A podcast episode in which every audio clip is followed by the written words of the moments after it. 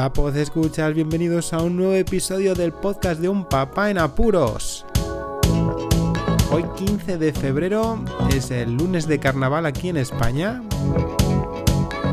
y tenemos a alguno de los niños en casa por vacaciones en este puente típico de los carnavales. Venga, comenzamos con el podcast. La anécdota de la semana. Esta vez la anécdota de la semana la voy a fusionar con el tema principal. Y es algo que es muy anecdótico, ya que tiene que ver con las licencias de Windows. Eh, seguro que muchos están rondando por la cabeza el adquirir alguna licencia. Eh, quizás eh, han comprado por piezas ordenadores o están actualizando equipos muy muy antiguos. Bueno, en fin, es algo que a mí se me ocurrió hacer después de mucho tiempo y os voy a explicar el por qué. En casa tenemos diversos equipos licenciados ya sea con licencias de un tipo u otro y había uno en particular que lo tenía con una licencia de aquellas llamadas KMS.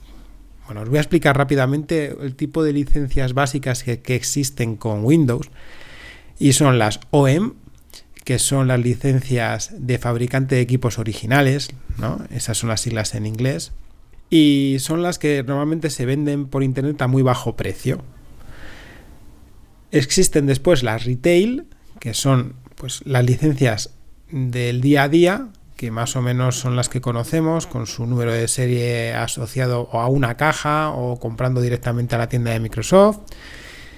Después están las licencias de ese tipo retail, pero que vienen pegadas en los eh, portátiles, por ejemplo, ¿no? Y en los equipos que se compran y no tienes ningún disco ni ninguna otra papelito, ¿no? Que te venga después de, comprar esos equipos que entran dentro de la retail, pero bueno, que sepáis que, que, son de ese estilo. Y luego están las de estilo KMS, que no son licencias en sí, sino lo que consiste es en hackear, craquear lo que es la licencia de Windows para poder así funcionar durante un tiempo. Este tipo de licencias KMS se usan para pruebas. Normalmente se usan para pruebas y bueno, pues eh, eh, tienes que desconectar los antivirus. Bueno, las diferencias entre las OEM y las retail lo del, es el precio, porque las retail pues es un producto caro que oscila entre los 130 más o menos euros y los 250 o 260 dependiendo de la licencia si es Windows 10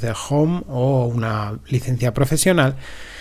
Y luego eh, ese precio también tiene que ver pues eh, quizá y ahora os explico el quizá con la atención al cliente o con el cambio de equipo. Las retail están asociadas a una persona y esa licencia esa llave esa key ese número de serie lo puedes utilizar en un solo PC, pero puedes cambiarlo siempre asociado a esa persona. Las OEM teóricamente son eh, licencias las cuales provienen de tandas de fabricación de ordenadores, de grandes volúmenes de fabricación empresariales. Por ejemplo, cuando empresas grandes como HP, Dell fabrican una serie larga de ordenadores que la van a vender a empresas, pues esas licencias de Windows son clonadas y de esa forma se ahorran también eh, la distribución y compra de, las licencias eh, tipo retail. Estas licenciadas son completamente legales, y, Microsoft pues lo tiene en cuenta ya que van a distribuir equipos que tienen además unas especificaciones mm, iguales y pues más o menos pueden hacer un seguimiento. ¿Qué pasa con estas licencias? Que teóricamente, y os digo teóricamente, si cambias componentes de ordenador que sean claves, como por ejemplo la placa base, el procesador, incluso han dicho que los discos duros, puede ser que esa licencia deje de, tener valor, o sea, de, que deje de eh, surtir efecto y que tengas que adquirir una nueva licencia. Esas son las dos claves principales entre las licencias OEM y las retail, que son las principales y de las que os he comentado un poquito para modo de introducción para que sepáis de qué estoy hablando. ¿Qué pasa? Que lo que os he comentado ahora, que en teoría, pues en muchas ocasiones sí que he escuchado y he podido ver cómo algunos servicios de atención eh, técnica de algunas tiendas han tenido que tirar del servicio de Microsoft de atención al cliente y supuestamente con esta licencia SOEM tienes que dirigirte al fabricante el cual ha distribuido esa licencia en los ordenadores, ¿no? Es como que tienes que ir al jefe que ha decidido distribuir todo ese pack de licencias para que te ayude. Al igual sucedería con el tema este del cambio de componentes. Bueno, pues en el primer caso de lo de las llamadas, hay casos en el que no ha habido ningún problema y que Microsoft ha prestado la ayuda sin problemas, ¿vale? Y en el segundo caso, pues lo mismo. Unos dicen que sí, que no, y por lo que he podido saber, lo que mm, limitan estas licencias son, un número de cambios determinado. Dos, me parece, o tres cambios de, de, componentes del ordenador y luego dejan de tener vida útil. Tampoco lo he podido comprobar, yo solo os estoy dando esta información para que podáis decidir, ¿de acuerdo? Tened en cuenta que al comprar un tipo de licencia a otro, el precio pues tiene mucho que ver, ¿no? Y también tiene que ver el soporte que luego da la marca el sistema operativo y tu uso de los ordenadores. Por ejemplo, un sistema operativo como el de Microsoft, por ejemplo, Windows XP, ¿no? Pues ha tenido una vida útil de soporte de hasta 10 años. Luego, pues Microsoft ha tenido la idea, después de varios años, ¿no?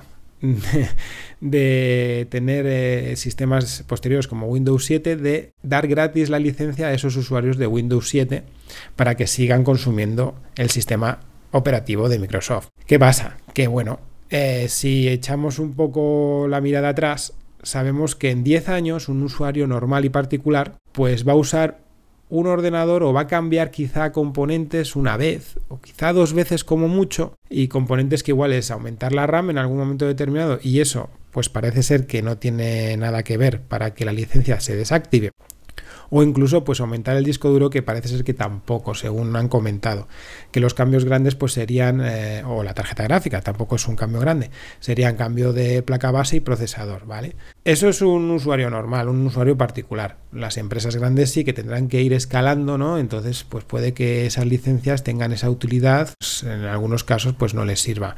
Pero en un caso particular hay que tenerlo en cuenta, ¿no? ¿Qué pasa? Que por el precio que son que tienen las licencias OEM ahora mismo en Internet, pues son un caramelito. Y hay que tenerlo en cuenta también a la hora de montar un PC o para el uso que le vayas a dar, incluso para hacer pruebas y estar tranquilo. ¿Por qué? Bien, ahora vengo yo y os lo comento. Yo lo que tenía era un mini PC. Antes de montar otro, que ya os comentaré en otro episodio, porque hoy el chaval no está. Le dejado descansar a Marcos, hay que decir las cosas, ¿no? Pero sí que tengo pensado mm, grabar un podcast con él con la experiencia que tuvo, que fue montando un ordenador de cero, a piezas completamente. Volviendo a lo que os decía, yo tenía un mini PC, aún lo tengo guardado, pero ese era uno de los ordenadores que más utilizaba porque lo tenía a modo de mm, eh, muchas veces siempre encendido o durante mucho tiempo encendido para utilizarlo como un lugar de consulta rápida o de descarga de alguna de alguna aplicación eh, para utilizar en el momento o de consulta de correo en una posición además que la tengo que, que es para que no esté mucho tiempo delante del ordenador que es la tengo puesta en una balda el, monitor de forma que tengo que estar de pie y eso ayuda, ¿eh? ayuda. Ya os comentaré eso a lo mejor otro día, pero ayuda bastante a, incluso a, centrarse, a hacer las cosas rápido y bien y no irse por las ramas que en ocasiones nos pasa para que luego tengamos problemas posturales. Ese PC, ese mini PC, no tenía licencia y llevaba bastante tiempo que me estaba tocando las narices porque ya sabéis que aparece un mensajito como que esa licencia de Windows no es genuina, no, no es auténtica y que hay que licenciarlo. Esto hace en muchas ocasiones que se ralenticen los sistemas y hay que intentar pues tener licencia en ese equipo para poder operar. Yo tuve durante un tiempo una licencia de este tipo que os comenté KMS, que era para hacer pruebas, pero sí que llevaba bastante tiempo dándole vueltas al tema este de venga, vamos a, a, comprar alguna licencia y que, y que esté bien. ¿Qué pasa? Que al cambiar justo mi idea y querer utilizar un ordenador más potente. Existen algunas licencias OEM que son baratas, cuesta entre 10 y 15 euros, pero yo me tiré al mar y dije, voy a buscar en AliExpress licencias a ver ¿qué encuentro? Encontré una tienda que es que vendía licencias de Windows profesional a 16 céntimos. Sí, a 16 céntimos de euro. Y bueno, pues probé. Probé porque es un equipo que lo quería tener licenciado y bueno, aún teniendo pensado cambiarlo, mm, en el tiempo en el que iba a durar ese cambio, pues por si acaso y además yendo como me iba aquí más fatal y lento, no quería que me fallase porque estamos haciendo algunos trámites y adquirí una licencia. Eh, al adquirir la licencia vas leyendo ¿no? lo que te dice la tienda y bueno, es una licencia supuestamente SOEM, evidentemente. Eh, te dan un número de serie, te explican que es para Windows Pro, que además si tienes otro Windows y no te funciona puedes realizar una actualización a Pro siguiendo sus pasos. Muy, muy curioso, la verdad. Y lo que logré fue eso, ¿no? Actualicé el Windows perfectamente como estaba el Windows 10 bien y después, ¡pum! Eh, metí la clave. Además, la activación la hice ligándole a mi cuenta de Microsoft. Es una licencia que te dicen que es digital y además asociada a tu cuenta de Microsoft. Por lo tanto, que el PC estuvo funcionando perfectamente y ya está funcionando sin problemas con este tipo de licencias. Eh, siguen existiendo estas licencias a este bajo precio. Son licencias OEM porque además mm, te dan el mismo número de serie, o sea que son clonadas, pero la activación es así. ¿Que son legales? Pues sí, son legales. ¿Por qué? Pues porque ya te los vende una tienda y si ocurre algún problema, pues incluso pagando por PayPal, por ejemplo, puedes reclamar. Pero es que por 16 céntimos merece la pena si tenéis alguna duda de intentar licenciar algún equipo o si el equipo, por ejemplo, pues no tiene muchísima importancia, yo que sé, empresarial o que tuvierais que tener un soporte fijo técnico referido al sistema. Así que nada, ya veis, ¿no? Pues eh, os dejaré el enlace de la tienda de AliExpress para que echéis un vistazo si queréis, que licenciéis el Windows si os da la gana. Y aquí me ha servido pues para dar un pequeño repaso a los tipos de licencias, a lo que yo he hecho y ya me contaréis si alguno adquiere este tipo de licencias o las ha adquirido y ha tenido algún problema, pues también está muy bien que lo comentéis, ya que apuros pasamos todos, aunque no seamos padres. Y en esto de las licencias de Windows, pues estamos todos que, que claro, 250 euros, ¿no? Para una licencia Pro, pues sí que duele el bolsillo. Nada más. Como siempre os digo, suscribíos al podcast si es la primera vez que me escucháis. Difundid, difundid el contenido que seguro que alguien pues eh, está eh, necesitado, por ejemplo, en este caso de licencias y de saber de qué va todo esto de las licencias de Windows. Muchísimas gracias por escucharme, un saludo y hasta luego. Podéis contactar con un papá en apuros mediante el correo electrónico abierto las 24 horas del día, unpapaenapuros@rauldelapuente.com. También podéis seguir las cuentas de Twitter y Facebook oficiales, arroba unpapaenapuros.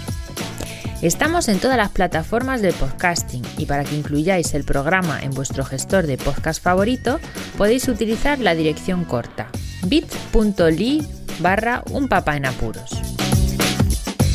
Para que no os preocupéis, toda la información sobre el podcast se encuentra en unpapanapuros.rauldelapuente.com y también en las notas de cada episodio. Por cierto, no os olvidéis de dejar una reseña en iTunes, dar un me gusta en iBox y compartir cada episodio en las redes sociales. Así nuestro podcast será más visible y llegará a más gente. Muchas gracias, Poz Escuchas.